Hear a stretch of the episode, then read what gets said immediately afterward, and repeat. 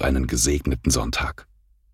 Die Tageslosung für heute Sonntag, den 7. Januar 2024.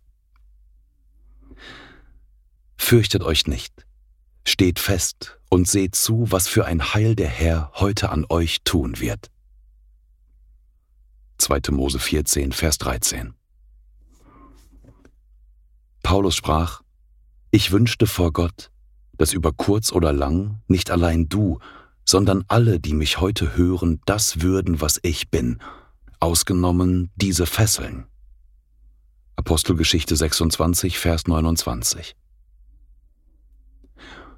Am heutigen ersten Sonntag nach Epiphanias lesen wir in Römer 8, Vers 14. Welche der Geist Gottes treibt, die sind Gottes Kinder. Die Losungen werden herausgegeben von der Evangelischen Brüderunität Herrnhuter Brüdergemeine.